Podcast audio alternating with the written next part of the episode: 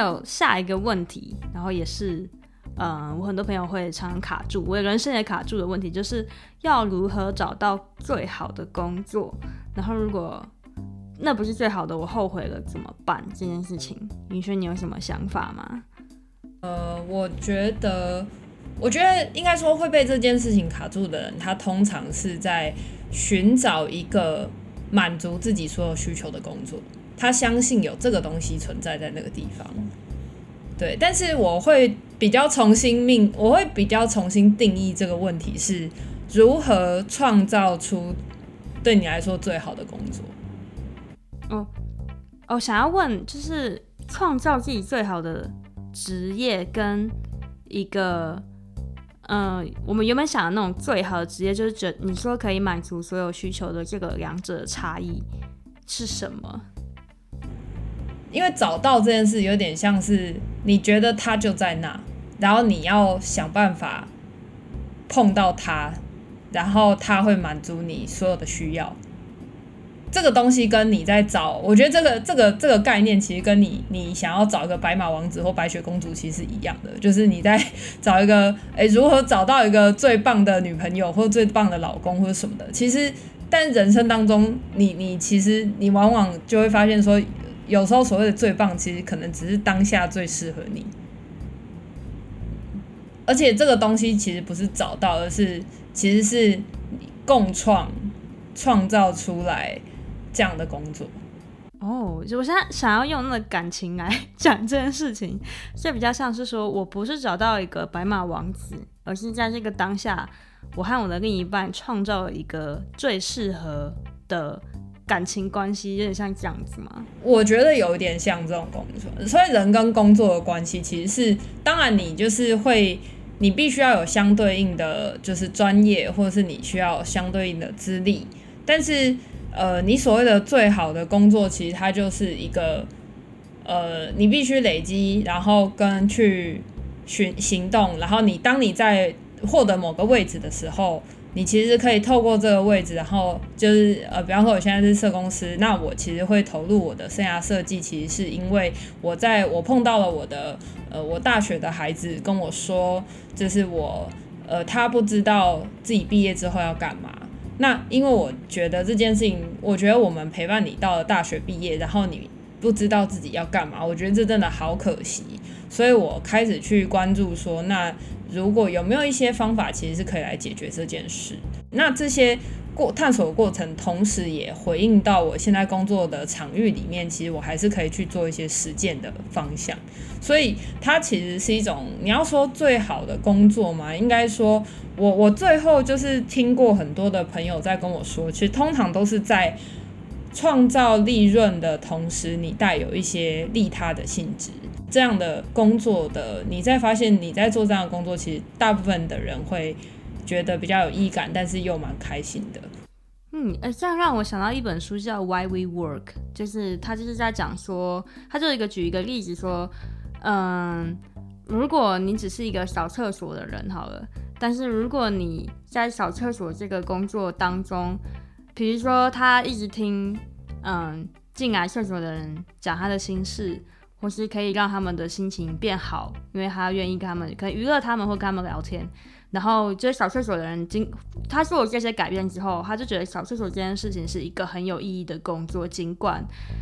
他感觉好像是一个很无聊，好像没什么价值的工作。所以他里面举那这本书就举了很多例子，就是说你其实可以在你原本的工作里面创造很多利他价值，或是创造对你来说有意义的价值。然后那个工作会比你想象中的还要更完美，或是更适合你，因为你就像你说的是，因为你主动创造了这个东西，原本他没有的，就不要，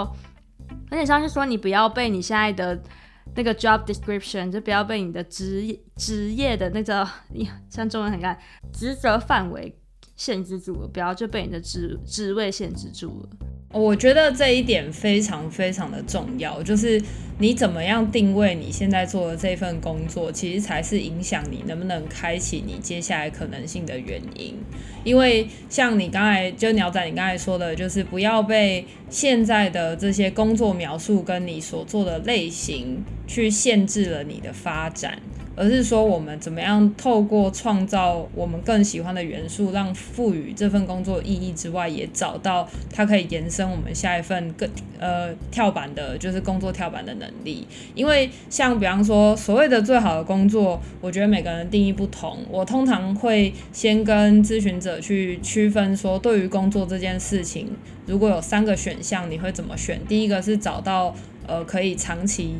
呃，长期工作一直做到退休的工作，这是第一种。第二个是每一份工作都是越跳越好。第三个是最终发展自己的事业。所以，其实当你的工作取向不太一样的时候，你其实要找到才才有办法去，就是针对不同的策方向跟策略去，就或者说去建造出你可能更靠近你最喜欢工作的那个样子。嗯，哎、欸，这样让我想到，因为我上一次跟你做指甲体验的时候，我也是卡在这一点，不知道你还记不记得？因为我也是，嗯嗯，给了你三四个我在想的工作方向，然后我不知道哪一个最好。然后我觉得那时候很有趣，是因为你先让我做那个人生观的。一个小测验，就是我要去排出我生命最重要的十个价值，然后你就让我去想这几个工作，他们分别去符合了这十个价值的哪几个，然后我就发现，比如说第一，呃，比如说我有个工作是想当课程设计师，然后我还有个工作是比较听起来比较废，就是我想要去一个学校里面担任一个行政职位，然后，然后我就跟你讲理由，是因为我觉得我喜欢设计，然后设计是。我可以做的事情，就是因为我想要满足我的信心。可是其实我的第一个人生条件最重要是意义。然后我会想要做那个行政工作，是因为我想要更了解美国的学校到底是怎么样经营的，他们的体系是长什么样子。因为我觉得做设计师不一定可以知道。然后就是我看完之后就会发现说，哦，原来这些职位都会符合，都会部分的符合我一些价值。然后就觉得说，其实我做哪个工作都可以，可是他们会给我不一样的感觉，是因为一个让我有自信，然后一个让我很有觉得很有意义感。然后我觉得那时候你给我的一个注解就是跟我说，其实我都在对的路上。然后你有跟我说，如果我们人生能够完成，比如说前五个价值都很圆满的话，我们就会觉得。哦，我们的人生算是一个很不错的人生。然后我，可能我现在选择这一个是去符合，也许其中一项或其中两项，那它只是一个历程。那我可能之后可以再去，比如说我现在选了意义，那我可能之后也可以再去建立我的自信，像是这样子。然后我就觉得，哦，就是有有一种很开心的感觉，就觉得其实我不是在找最好的。我不是在烦恼，我是选择超多，我每一个都可以让我的价值观被满足到，所以我就觉得突然间心情超好的。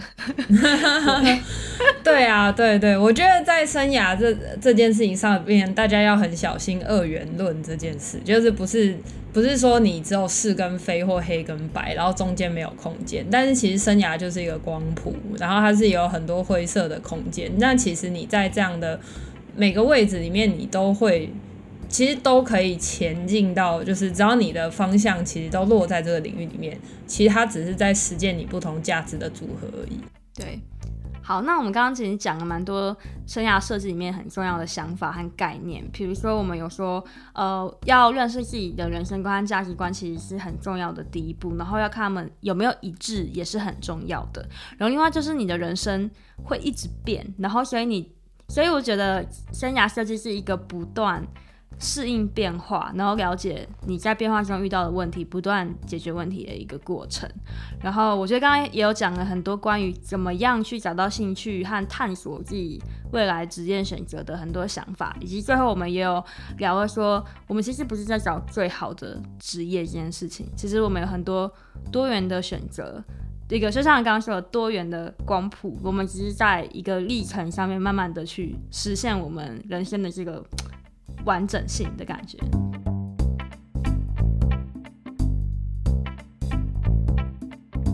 那现在，希望大家听完这个概念之后，有一个重新的想法，就觉得哦，原来我的生涯规划很是可以很多元、很 flexible 的。那我现在想要把这个问题拉回到我们的学生身上，就是我们的教育这个议题上。那其实我觉得听完这些之后，就觉得。其实生涯规划很，生涯设计有其实蛮复杂的，跟我们原本想象的方式，要做生涯教育的方式不太一样。然后，其实关于小朋友怎么做生涯教育，我就有听到我的朋友有很多不一样的看法。比如说，我有一个朋友就问我，就给我一个很很难的问题，就是说，到底小孩子的未来是他们自己选，还是我们成人帮他们选？那他的理由很简单，就是因为学生是白纸嘛，他们真的没有出过社会，他们怎么知道社会是怎么进行的？可是成人已经有很多社会经验啊，我们到底是要让新手选那个本人新手选，还是让他人，可是是一个有经验、熟练的人来选？嗯。这个问题问得很好，然后我我我可以待会可以分享一下我自己听过的经验跟就是分享。不过我也很想问问鸟仔，就是说，当你朋友问你这个问题的时候，你你自己你会怎么想？嗯，我我以前比较多遇到的小朋友都是父母掌控得很严重。就是他们常常因为父母或是社会期待而没办法选择自己想走的路，就是我很多朋友的痛苦点是在这里，所以我当然我一般会倾向，我就觉得小孩子要做选择。不过我也认同一定有，就是一定小孩子是很有可能会走错路的，因为我自己也走错过很多的路。但我觉得，我怎么说呢？我我后来就很折中，我就觉得。我身为一个成人，如果有小孩，我也会想要跟他说很多我人生的经历。比如说，他想去写城市，但我想让他知道写城市没有很好玩的，像这种想法也会想让他知道。可是我不会想要控制他，因为我觉得他跟我是不一样的人。就像我们说的，每个人的人生观不一样，每个人喜欢的工作类型和维动力都不一样。你怎么知道你的？比如说，我自己的不喜欢和我的喜欢，我的小孩会有一样的感觉？那当然有一些。摔跤可能他们会摔，但我就觉得那就让他们去摔吧。所以我的想法是，我给他们资讯，那最后的选择权是他们，就是不要去干涉小朋友这样子。我的选择呀，yeah. 我觉得鸟鸟仔你的答案跟我其实还蛮接近的，就是呃，到底要让孩子自己选，还是父母自己选？我觉得呃，父母有经验的成人帮他选。那我觉得回到这件事是。如果你可以陪孩子去聊他，如果他有自己的喜欢，那你你可以陪他做的事是去陪他认识这个喜欢的来自哪里，是因为因为有些孩子会说，呃，他你你深刻聊了以后发现，呃，他可能只是因为朋友都念那里，所以他想要去。那对，那这个部分其实你可以跟他聊，就是什么东西才是真正的喜欢这件事。就是你可以再去关注孩子真正的喜欢是什么。如果他在这当中，他发现你，你真的发现他真的喜欢，比方说，呃呃，写程式啊，或者是木工啊，或者什么什么的，那其实当然他有愿意做的事情，你就让他自己去做。就算他的那个过程可能会不顺，呃，可能不见得顺遂，但是至少那是他愿意的嘛。那有时候。除了当然有一些家长他会就着自己的经验，然后去希望就是呃孩子不要走错误的道路。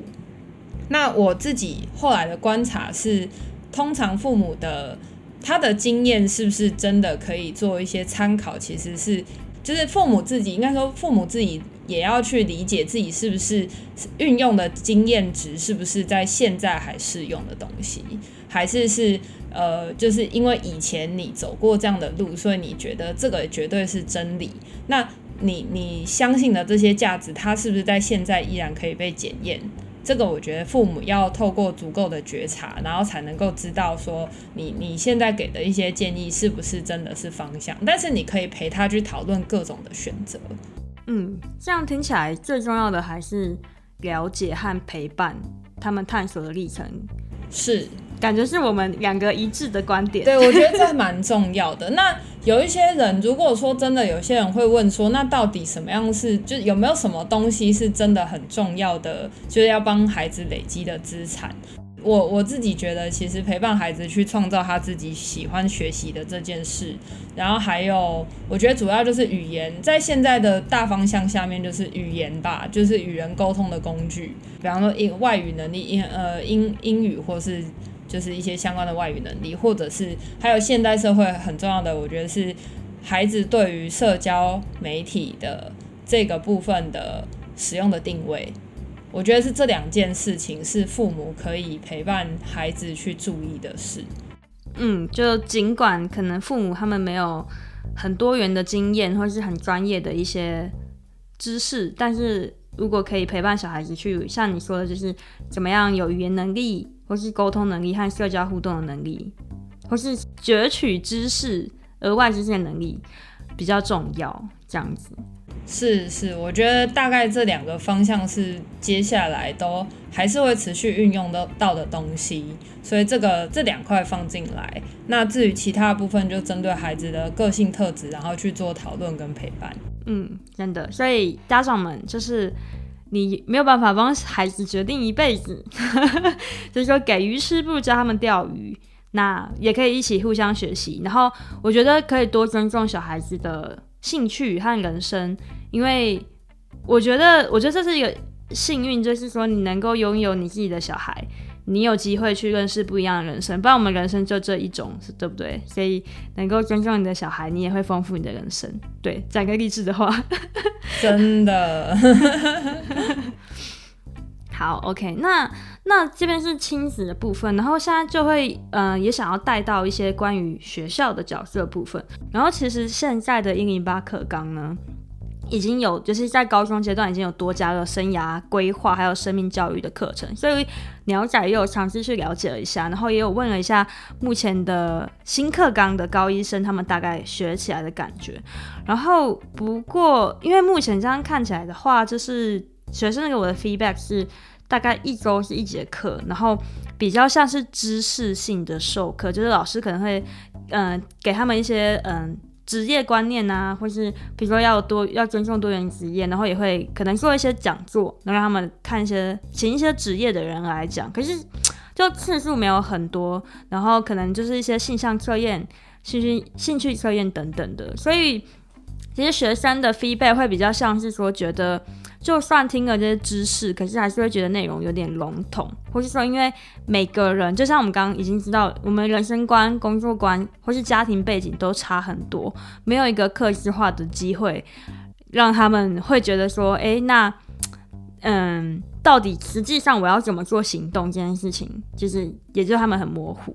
然后也很多的同学会不想上，也没有很认真上这门课，是因为他们觉得考试的压力还是太大了，考试对未来好像才是真正比较有帮助的事情。所以这这大概是我目前收到的 feedback。当然，一零八课纲还在继续执行中，我相信会越来越好。那想听一下云轩的角度的话，你会觉得有没有什么建议可以在学校的？教育，或是对于现在的学生，他们可能遇到生涯规划问题的时候，有没有一些其他的资源可以用？嗯，我觉得在资源的部分啊，其实，在学校的辅导室，他其实都会提供一些基础的性向测验，或者是一对一的，就是讨论的探索。那不过，我觉得现在，呃，在呃社会上，其实也有蛮多的组织，其实也很关心，就是呃同学生涯发展的教育的部分。所以有一些资源跟组织，我觉得是还蛮可以去。认识，然后来帮助自己的。比方说，在高职的部分，像是职人、职人这个社群，我觉得他们其实就去谈技职教育跟就是技职教育体系相关的一些发展。我觉得这个部分其实他们是有做了一些很不错的整理跟就是心法探索的心法。那在高中的科系探索的比较建立在科系探索这一块呢，像是启梦教育，他们其实就尝试就是将。科系的各个资讯跟科系本身，它这个呃，从事这个科系它需要做的一些就是特质，或是它有一些能力的这样的方向，他们有试着去把这个元素拆解出来，有点像我刚才讲的微动力的这个东西，然后跟孩子们的就是。呃，他自己的个性特质，然后文类文理组的分类，然后去做一些配搭的一些媒合的讨论。他们是就是持续在 ongoing 这件事情啊。不过我觉得这个方向其实是还不错的，它也比较克制化一些。所以我觉得这两个资源其实是可以分享，就是大家可以去 follow 看看。嗯嗯嗯，对对。那我刚因为因为我大概整理一下目前学校的问题的话，我觉得比较多也是关于。呃，虽然给了知识，可是没有机会让小朋友去探索这件事情。嗯、我觉得是一个蛮大的，还有一个长期的探索，长期的，就是定期性的陪伴他们一起探索这件事情，感觉可能是我觉得未来可能学校教育可以尝试，可能用一些方式，比如说跟外面的机构合作，或是辅在辅导单位里面做一些新的规划，大家就是可以想想看，比如说有没有一些，也是一些生涯咨询啊，可能在辅导辅导单位可以做这些事情等等的。嗯嗯，没错。好，那我现在呃也想要以学生的角度来问云轩一些学生很容易遇到的职生涯问题，比如说最常最常见的就是，如果我念错科系怎么办？比如说我就是知道我不喜欢我现在在科系学的东西，但我可能已经念了三年了，那我到底该不该转？我要我要我要转系吗？那我该怎么做？对，我很常听到有这样的问题，不知道云轩你怎么想？嗯我可能会先问他为什么不转吧。对，哎、欸，因为我因为我本人就是没转啊。嗯，那你为什么？我就是我就是我就是硬生生把四年念完，还念了两年研究所。哇，嗯嗯嗯嗯，六年。对，我觉得那时候没转，一个是那时候就是想赚钱，嗯，所以念完四年就是死撑撑过去了，然后。我就后来有妥协一点点，就是我转去念 UX，就是嗯嗯，不是纯写程式，有喜欢一点，可是其实也没有到最喜欢。然后我，然后我觉得有一个很重要的点，而且其实像我选教育，我也是二十七岁才转。对，然后那时候其实我原本不一定会念教育，我原本有要继续念 UX 的博士班，嗯，但我后来就是下定决心转了，然后。我觉得重点还是年龄呢，就是那个时间，就是会觉得我都花了那么多时间在这了，我现在转真的好吗？就算我知道我没有很喜欢，可是我我觉得我就是很叛逆，我就是觉得，可是难道我人生就要去做这件我没有那么喜欢的事情做一辈子吗？所以我最后二十七岁加上有鸟昂，谢谢鸟昂支持，所以就硬就是转，就只能转过去。可我觉得一定很多人很。一定很多人有经历这个阶段很难，我觉得给念了大三三年，要不要转就已经很让人迟疑了，就更何况可能已经你已经工作了，可你想要转转一个领域，这件事情真的很难。对，所以其实每个抉择其实都蛮不容易的，就是很因为我发现很多人其实都会希望说，我想要赶快走到那个对的决定。然后我觉得过程当，然后往往没有办法去享受那个中间的过程。可是其实中间那个过程，其实你都是就是都是每一步都是累积，然后你才会知道说到哪个阶段你真的就是觉得好像不转不行。对，我我其实碰到蛮多的孩子，其实呃他们的确就是，尤其是很多大专生，他们同时要念自己可能要探索自己想念的科系，但是可能又要。能够平衡家里的经济开销，所以有些人决定他大学毕业以后先以赚钱为主。那有些人会说，那这样会不会很可惜？因为他好像就是就去赚钱，但是他就没有就是去追寻自己。可是其实我觉得在那个当下，对那个孩子，对我我的那些大专生们来说，他们其实。如果他马上去追寻自己，但是追寻自己可能觉得想要的东西，但是不见得能够顾到家里的需要。我觉得对那个阶段的孩子来说，他也会必须要背负着一个罪恶感，或是没有办法去帮忙家里的这样的一个心情去 去出走。所以我不觉，我也不觉得这样对当时的他一定是好事。所以他有可能这样的选择，其实就是一个阶段性的过程。那我自己之前有一个。呃，工作坊的学员，他是做呃警察，他做了警，他很年轻就升到警官，然后在警察做了七年，然后他其实从国高中就一直知道自己蛮喜欢创作的，但是他觉得创作这件事情其实不会带来，就是不会赚钱，所以他一直就是加上家人也会一直希望他说，你就是就找稳定的工作，所以他做。警察其实他表现得很好，就是所以很快就升职升官，所以大家都觉得他大有可图。但是只有他自己知道，就是他到了工作七年之后，他发现不行，我真的没有办法再继续了。所以他说，他那时候跟我们说，他觉得他浪费了七，呃，他走了这条路，他走了七年，他才真的去做转换这件事。但是他转换过之后，他知道他为什么会转，虽然他会觉得那段时间或许可以缩短一点点，但是。其实人生就是你，你其实很难，就是真的是说，是不是你真的缩短一点点，你自己就是它的结果就会真的比较好嘛？其实我是不是很确定啊？所以如果回到就是呃，如果念了三年，我不是很确定我自不自己是不是喜欢，那我要不要转这件事情？其实就回到呃，我觉得一百个人可能一百个选择啦，就是我要不要转？但是我觉得没有对应的，没有绝对对的时间点。但是就是你想清楚了就去做，然后做了就不也不用后悔，就是你就是继续做，因为你转换以后你就会就是有转换之后可以不同的累积，我觉得是这样。嗯，哎、欸，我蛮想分享我自己的经验，就是虽然我也觉得在前在念书的那六年，大学四年加研究所，哎、其实我念了两年半，就是很长的，差不多七年的时间，嗯。就是说有没有浪费呢？其实我觉得，其实真的是个历程，其实真的不是一件很浪费的事情。就是其实我觉得，像我学会写程式之后，真的是给我心里面很大的安全感。就是说，我知道如果我之后做了什么事情失败了，那我还可以去写个程式，起码不会饿死。像这样，然后我在做研究的历程，就是虽然我那我觉得我那时候研究也是很可惜，因为。我觉得有算是真的是有受到一些老师的认可，然后他们也觉得应该要继续念博士班，像这种事情的时候，但是但是其实我我有做我有做研究这件事情，也让我多了很多很多的工作机会，而且是我嗯，比如说比如说研究助理的工作等等，我可以在做研究助理同时去同时去做很多我其他喜欢的事情，因为我是一个喜欢。多元职业的人嘛，就我很喜欢，可能在打个工，在做个创作，像这种事情。然后我发现，我因为我会研究，所以比如说我现在进教育界，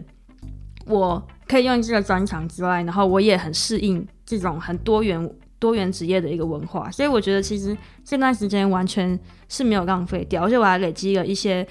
其他思维，然后像我现在教育系，我有资工系理工的思维，所以我也觉得我的观点跟别人不一样。就像说，可能别人会觉得我疯了，为什么浪费了我的七年？但是其实我觉得真的，你如果你认真，我觉得我有一个点就是，我虽然选不喜欢的，可我当下还是有认真在生活吧。就是我不会说我让我那时候完全不学会，我不会因为我不喜欢我就摆烂，像这样。所以我就觉得。那些东西都真的会在你身上，尽管你可能没有很喜欢它，可是你真的不知道哪一天他们会变成一堆节点连起来，然后就让你的经验变得更特别、更丰富。就你想不到有一天它就是很有用，所以看起来像浪费，其实我觉得它也没有浪费，因为它还是长在我身上这样子。没错，你说的非常，就是再认同也不过了。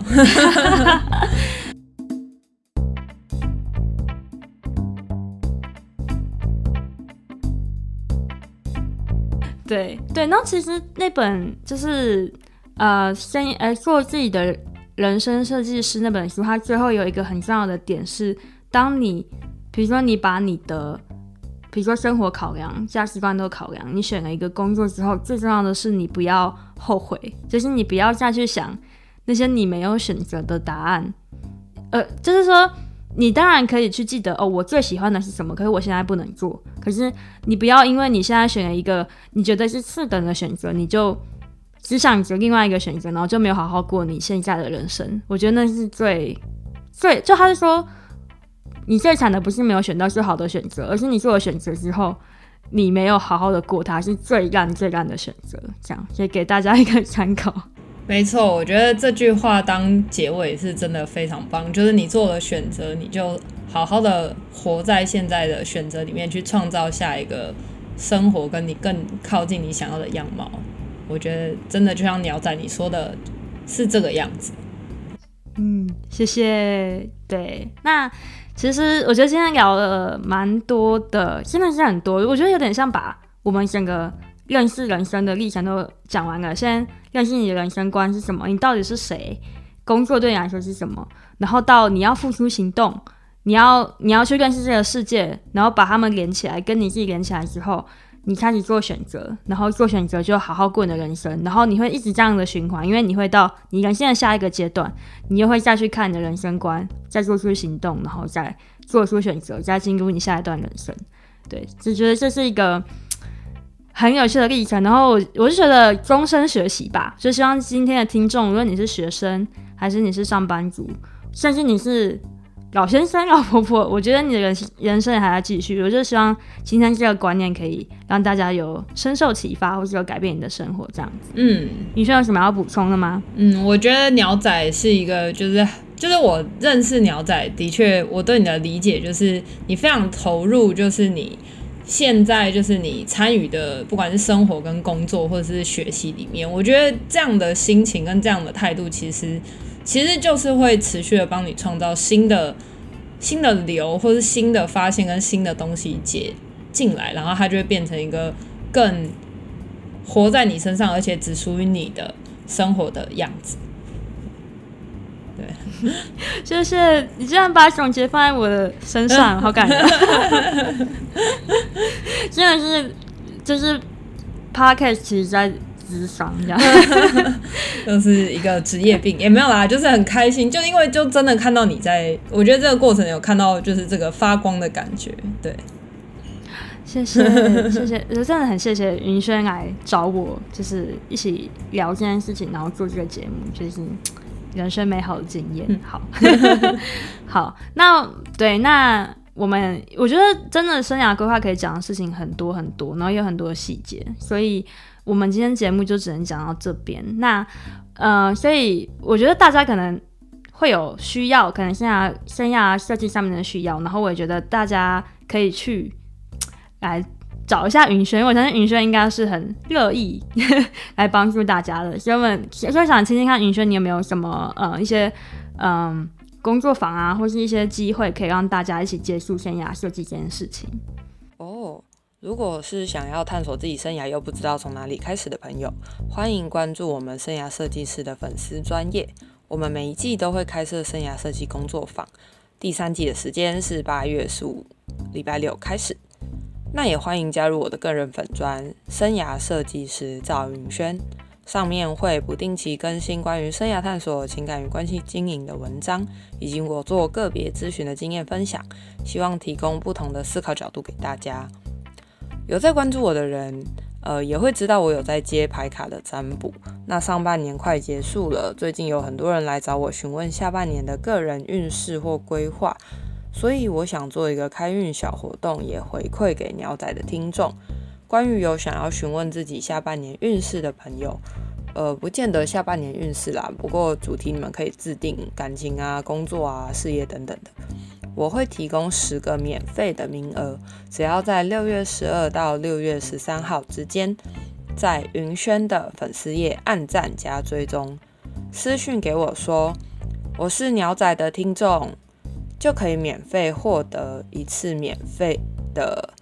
下半年运势占卜服务。云轩就会为你抽出专属于你的独角兽卡灵性讯息做回应。提供你下半年的行动指引和祝福哦。对，没错，所以你可以在这个节目的呃介绍栏里面，还有我的 Instagram 里面，你可以看到云轩他们工作坊，然后还有云轩个人粉丝专业的连接，快点进去，快点来设计你的人生吧！好哦，欢迎一起来玩。对，好，那希望今天的节目对大家会有帮助，然后我们也先谢谢云轩。啊、呃，谢谢他来找我，然后跟我录了这个节目，真的是非常非常的开心。谢谢云轩，啊，谢谢鸟仔，我也很开心认识你。对，所以呢，如果大家对这集的节目有任何的问题，或是有任何的想法，都很欢迎在我的 Instagram 呃专业下面留言，或是寄信给我都可以哦。那我们今天就到这边哦，下次见，拜拜。